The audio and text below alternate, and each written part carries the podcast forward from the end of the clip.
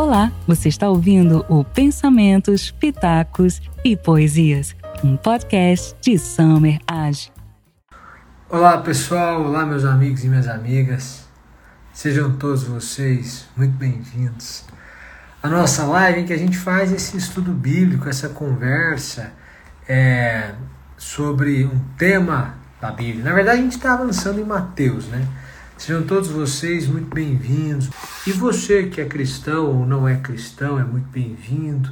Você que tem fé, que não tem fé, também é muito bem-vindo.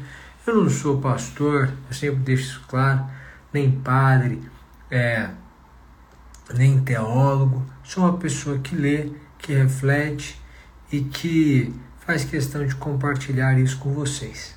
Tá bom? Eu pedi que vocês lessem Mateus 4, que é o objeto da nossa reflexão na data de hoje. E começa com a tentação de Jesus. Jesus foi batizado por João Batista, a gente viu isso, e agora ele vai, ele vai ser tentado. É a tentação de Jesus. Eu vou ler os versículos e eu vou parando para cada versículo para você entender. Então, grosso modo, essa parte da história é Jesus é levado ao deserto, local em que ele é tentado pelo diabo e ele a, suporta a tentação. Essa, esse, é o, esse, é o, esse é grosso modo que aconteceu. Esse é grosso modo que aconteceu. Mas vamos à leitura por partes. 4.1 A seguir, Jesus foi levado pelo Espírito ao deserto para ser tentado pelo diabo. Eu acho que essa primeira parte já nos traz grandes ensinamentos. Ele foi levado pelo Espírito ao deserto. Sabe o que, que isso significa? Significa que o fato de você andar com Deus, de você estar no Espírito, de você viver retamente, de você estar cheio da unção. Isso não impede você do deserto. Porque, como dizem, o deserto é também escola de Deus. Então, a chuva, ela cai sobre justos e injustos, e, portanto, o deserto acontece na vida de quem tem fé e de quem não tem fé, de quem é correto e de quem vive uma vida sem retidão. Então, a primeira parte que eu aprendo é que quem conduz Jesus ao deserto é o Espírito. Ali ele passaria por um momento desafiador, mas era da vontade de Deus que isso acontecesse. Talvez você esteja passando pelo deserto. E talvez você esteja se perguntando o que você fez de errado para passar pelo deserto. E talvez você não tenha feito nada de errado. Talvez o deserto seja apenas a escola que Deus escolheu para você, para que você pudesse aprender alguma coisa. Agora, se você aprender, você sai mais rápido do deserto. Não tenha um coração teimoso, não. E aí ele é levado para o deserto para ser tentado pelo diabo. A sua vida de santidade, a sua ida à igreja, essa sua comunhão com Deus, nós estarmos aqui nesse estudo bíblico, você professar uma fé, isso não vai impedir a tentação na sua vida. Então, o ideal é você evitar ao máximo circunstâncias assim mas você pode ser tentado a qualquer momento. Pode Deus permitir isso. E aí diz assim: E depois de jejuar quarenta dias e quarenta noites, teve fome. O versículo 2 nos mostra que Jesus jejuava. E aí eu pergunto a você se você pratica alguma forma de jejum ou se você não pratica qualquer forma de jejum. Porque é muito comum isso, né? Não faz sentido. Não, existe uma base bíblica para isso, né? E a base bíblica está aí. Jesus jejuava. Se você é cristão, você é um imitador de Cristo. Daí a ideia do cristão, o imitador de Cristo. Jesus jejuava. E diz a Bíblia que ele jejuou por 40 dias e 40 noites e teve fome. Portanto, jejuar é uma recomendação bíblica, tá? Se você não tem essa prática, eu particularmente sugiro que você tenha, que você adote isso na sua vida, que você procure jejuar. Faz muito bem, muito bem ao espírito. Versículo 3. Então, o tentador, aproximando-se, lhe disse: Se és filho de Deus, manda que estas pedras se transformem em pães. A primeira tentação do diabo é focada na fraqueza, na fome. Porque a Bíblia diz: ele teve fome. Aí o diabo diz: olha, então o caminho mais fácil para você conseguir comer é você transformar essas pedras em pães. É só transformar. Se você é o filho de Deus, mexe na vaidade, né? Se você é o filho de Deus, só transforma a pedra em pão e come. E aí você percebe que a tentação, geralmente, ela recai sobre um ponto fraco nosso e mexe ao mesmo tempo com a nossa vaidade. Se você é quem é, faça isso. Você pode. Por que não? Se você tem essa possibilidade, se você é forte o suficiente para isso, se você é quem é, se essa é a sua origem. Deu para entender o que ele faz aqui? E aí ele vai lá no ponto fraco. Mas aí o versículo 4 diz: Jesus, porém, respondeu: Está escrito: Não só de pão viverá o homem mas de toda palavra que procede da boca de Deus. Como é que Jesus resiste à primeira tentação? Jesus, porém, respondeu: Está escrito. Ele conhecia, conhece as Escrituras. Em Deuteronômio, a Bíblia diz: O meu povo, creio que em Deuteronômio, o meu povo se perde por falta de conhecimento. Jesus diz: Conhecereis a verdade e a verdade vos libertará. O que você percebe na verdade é que o desconhecimento da palavra, o desconhecimento da Escritura, o desconhecimento da orientação bíblica, vai fazer com que você, em uma situação desafiadora, opte pelo mau caminho ou caia na tentação. Mas a palavra é alimento e o conhecimento irá preservá-lo. De maneira que, conhecendo e meditando na palavra, você terá a resposta correta, coerente e forte o suficiente para resistir a essa tentação. Eu gostaria de deixar isso para você. Jesus, porém, respondeu: está escrito numa situação de tentação, você tem um versículo bíblico para sacar do coração e responder à altura e rebater ou não? Muitas vezes não. E você cai justamente aí, porque lhe falta conhecimento da palavra. Bem-aventurado o homem que medita, né? ama a palavra de Deus e medita nessa palavra de dia e de noite. Aqui eu percebo que cada um de nós tem essa obrigação. É uma determinação para que sejamos bem-aventurados, para que sejamos, sejamos bem-sucedidos, para que sejamos felizes. E aí eu pergunto a você: quanto tempo você lê de Bíblia? Ou quanto tempo você destina a ouvir a palavra de Deus por semana? por semana. Talvez nada.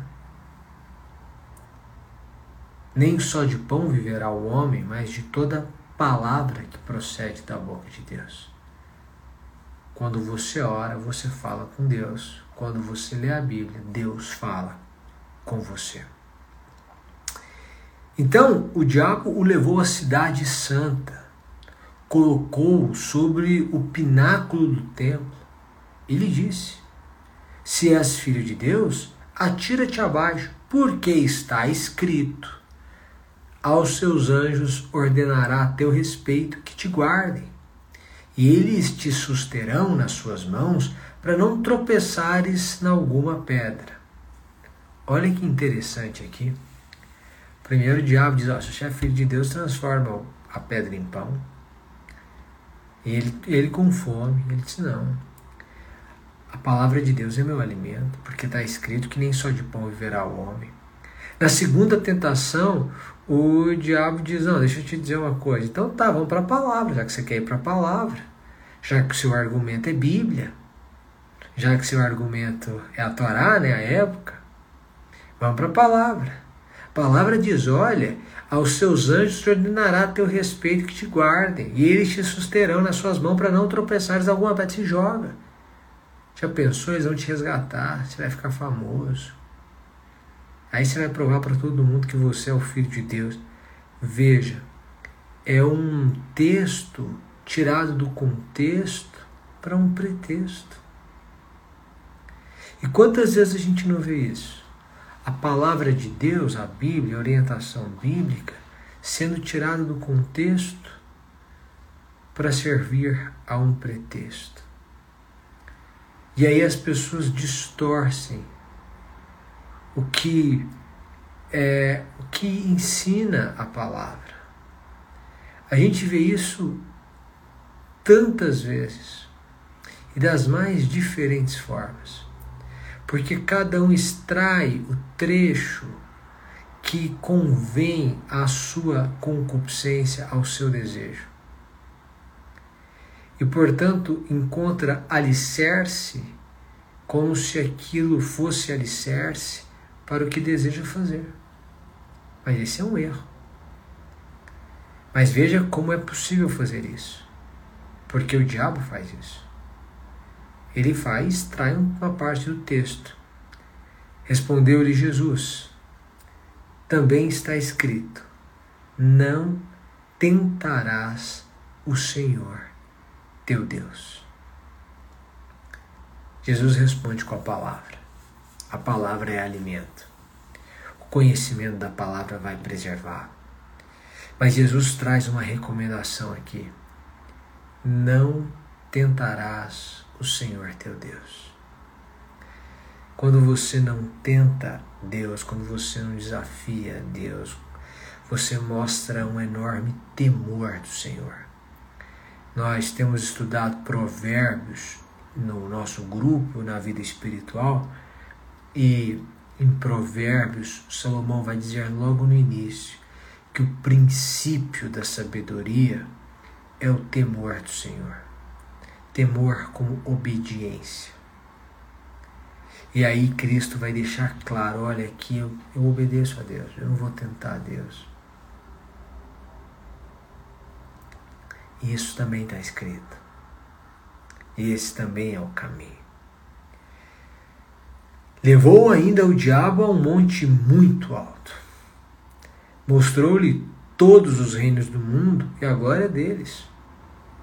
E disse-lhe: tudo isto te darei, se prostrar, prostrado me adorares. Primeiro o diabo vai na fraqueza. Você está com fome? Deixa eu resolver seu problema. Você está precisando de dinheiro? Deixa eu resolver seu problema. Você está precisando disso? Deixa eu resolver seu problema. Aí ele vai bem, ele te tenta na sua fraqueza. Você está com é, alguma abstinência? Deixa eu resolver seu problema. Faz isso, você pode fazer isso. Faz. Ele vai na fraqueza. Depois ele vai na fama, se joga. E aí os anjos vão te salvar, as pessoas vão ver que você é filho de Deus. Pronto. Ele ataca na vaidade aqui da fama. Mas não satisfeito, não deu certo, ele vai para o poder. Porque o poder talvez seja a forma mais eficiente de corromper alguém.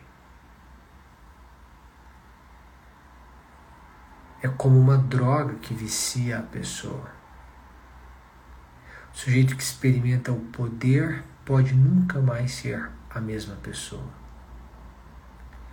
Ele diz assim: Olha, está vendo aí todos os reinos do mundo e a glória deles.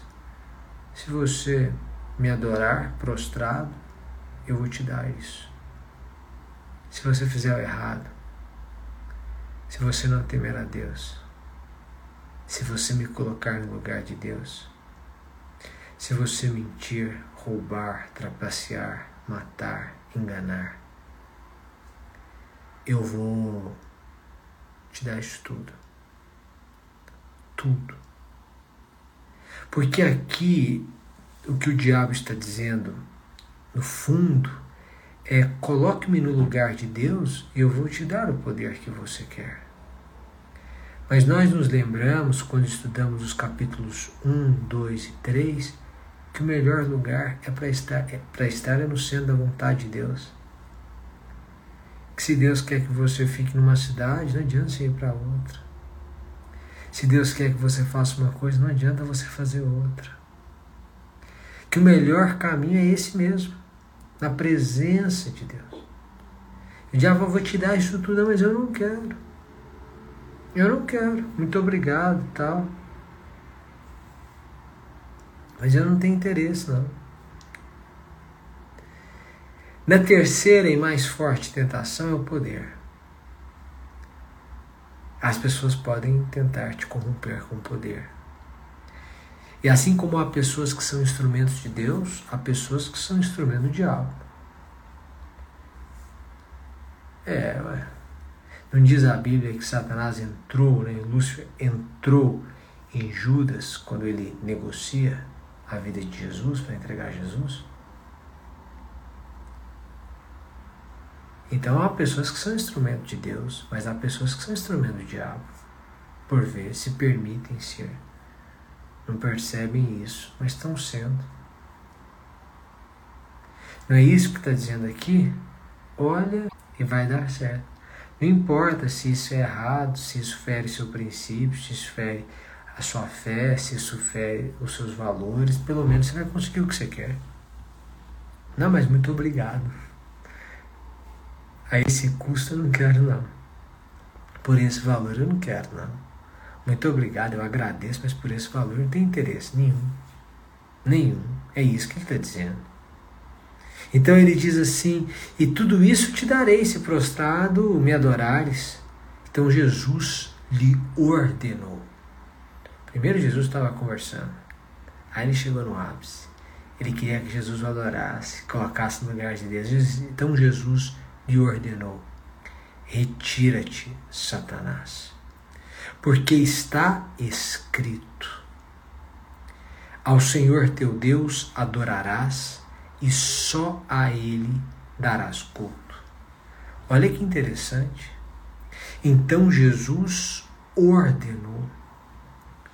E aqui eu tenho uma postura de autoridade. Por isso que a nós foi dada autoridade no nome de Jesus. E aí ele dá uma ordem: retira-te, imperativo, Satanás, porque está escrito. E aqui eu percebo mais um ponto: está escrito. Jesus é tentado três vezes e nas três tentações ele refuta a tentação baseado na palavra de Deus, naquilo que está escrito. Mais uma vez a gente se recorda que o meu povo perece por falta de entendimento, mas pode ser encontrado, pode se encontrar com a palavra. E aí, ao Senhor teu Deus adorarás, e só a Ele darás culto, só a Ele darás culto. Aqui eu tenho mais uma ordem. E ele se recorda dessa ordem. A gente só deve dar culto a Deus. Você, eu, qualquer pessoa, somos falhos, pecadores. E não somos dignos de qualquer culto. Nós precisamos entender essa nossa humanidade. Também não podem as riquezas, o poder ou a fama serem colocadas na frente de Deus. Porque qualquer coisa que você coloque na frente de Deus significa significa que você significa que você está prestando culto a essa coisa, a essa pessoa. Pode ser sua mulher, seu marido, sua namorada, pode ser seu emprego, pode ser suas riquezas, seu patrimônio. Qualquer coisa que você colocar na frente de Deus significa que você colocou essa coisa ou pessoa no altar e que você fere esse mandamento porque você está prestando culto a essa pessoa ou a essa coisa. E aí continua o versículo 11. Com isto o deixou o diabo, e eis que vieram os anjos e o serviram. Olha que interessante. A palavra de Deus diz: resistir ao diabo e ele fugirá de vós. Deus não permite que sejamos tentados com uma tentação que não possamos suportar. Jesus resiste ao diabo e o diabo o deixa. Jesus determina que ele se retire e ele se retira. Mas veja, e os eis que vieram os anjos e o serviram. Eu não sei se você está no deserto. Eu não sei se você está sendo tentado por qualquer motivo. Eu não sei se você está sendo tentado em sua fama, seu poder, em suas riquezas ou em sua fraqueza. Eu só quero dizer para você que em qualquer uma dessas situações não vale a pena trocar o caminho de Deus, a palavra de Deus e a orientação de Deus por isso. Mas diz a palavra que o diabo deixa Jesus. E então vieram os anjos e o serviram. Depois do deserto, depois da tentação, no fim do deserto. Quando você é provado e aprovado, você recebe, portanto, a recompensa de Deus. E eis que vieram os anjos e o serviram. Você tem que assumir esse caminho. Outro trecho que eu destaquei aqui são outros dois pequenos trechos. Eu vou falar para vocês, estão nos versículos 18, 19 e 20. Eu vou ler. Caminhando junto ao mar da Galileia, viu dois irmãos, Simão, chamado Pedro, e André, que lançavam as redes ao mar, porque eram pescadores. E disse-lhes: Vinde após mim, e eu vos farei pescadores de homens. E eles então deixaram imediatamente as redes e o seguiram. Aqui na escolha dos discípulos, a vocação dos discípulos, Simão e o André, os irmãos, Simão chamado Pedro e André, lançavam as redes ao mar porque eram pescadores. Quando Jesus chama os dois, eles estão trabalhando que, que eles são? Eles são pescadores. O que, que eles estão fazendo? Eles estão pescando. O fato de você trabalhar, ser ocupado, não significa que o propósito de Deus não vá se cumprir na sua vida. É um erro você achar isso. Deus vai te usar no seu trabalho, durante o seu trabalho, Ele vai te chamar ali enquanto você trabalha. Mas pode ser que haja uma mudança na sua vida. Porque pode ser que o seu propósito ele se cumpra fora do trabalho, que você tenha uma formação, que você trabalhe de uma maneira até uma certa época da vida.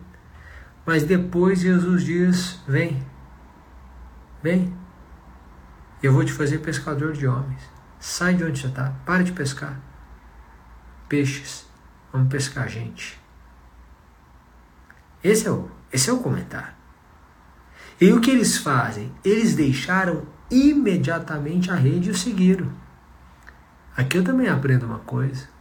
Quando Deus te convoca, é imediatamente. É imediatamente. Pare de postergar a vontade de Deus na sua vida. Pare de postergar. O mesmo acontece com Tiago e João, outros dois irmãos que estavam no barco em companhia de seu pai, consertando azeite, trabalhando. Então eles, no mesmo instante, diz a Bíblia, deixando o barco e seu pai, o seguiram. No mesmo instante. Se você tem o comando de Deus para alguma coisa na sua vida, pare de ficar enrolando. Pare de ficar retardando. Pode parar. É só seguir. É só seguir. Imediatamente. Eles não perguntaram para onde que eu vou. Eles não perguntaram o que, que eu vou fazer. Eles não perguntaram como é que eu vou me sustentar. Eles não, me, eles não perguntaram de que, que eu vou viver, o que, que eu vou comer. Eles apenas seguiram o comando tem que parar de querer dar aula para Deus. Deus, mas o senhor sabe esses dias? Não, ele sabe, ele conhece suas súplicas, né? Essas súplicas têm que ser conhecidas por Deus. Ele sabe o que você vai falar antes de você falar. Não, mas aí, Deus, isso não pode acontecer dessa forma, tem que ser de outra. Mas você quer, você quer dar aula para Deus? Aí não dá, meu amigo. Aí não dá. É, não é possível. E aí você percebe então que é preciso atender ao comando de Deus imediatamente. Não fique postergando a vontade de Deus na sua vida, não. Pode atender imediatamente. Ainda que isso signifique uma mudança de profissão. Não sei se é o seu caso, mas se for, atenda. E o último trecho que eu destaco é o versículo 23. Percorria Jesus toda a Galiléia, ensinando nas sinagogas, pregando o evangelho do reino e curando toda sorte de doenças e enfermidades entre o seu povo, entre o povo. Aqui, você que é cristão, você tem que entender qual que é o papel do cristão. O papel do cristão é imitar a Cristo. Então, o que, que Jesus fazia? Percorria toda a Galiléia. Ele, ele não tinha preguiça, não. Se estiver preguiçoso, você não está combinando com o padrão cristão de vida. Ensinando na sinagoga, pregando o evangelho, tem que falar de Deus, tem que ser instrumento de Deus, tem que ensinar, tem que estar disposto a ensinar. E curando toda sorte de doenças e enfermidades entre o seu povo. Você pode e deve ser um instrumento de cura na vida das pessoas. As pessoas que passam por você têm que se sentir mais curadas, ou têm que se sentir curadas, tocadas, melhores do que elas se sentiam antes de conhecer. É. Antes de te ver, antes de conversar com você, antes de te ouvir, antes de compartilhar com você a vida. Se você quer ser cristão, abra mão da preguiça. Esteja disposto a ensinar quem não sabe. Fale de Deus, pregue o Evangelho. E seja um instrumento de cura na vida das pessoas. Com isso a gente encerra o capítulo 4. Para a gente continua com Mateus 5. Você pode ler. Combinado? Muito obrigado Obrigado pela presença de todos vocês e um grande abraço. Tchau, tchau, pessoal. Esse conteúdo foi extraído da live do professor Summer em seu perfil pessoal no Instagram. Obrigada e até a próxima!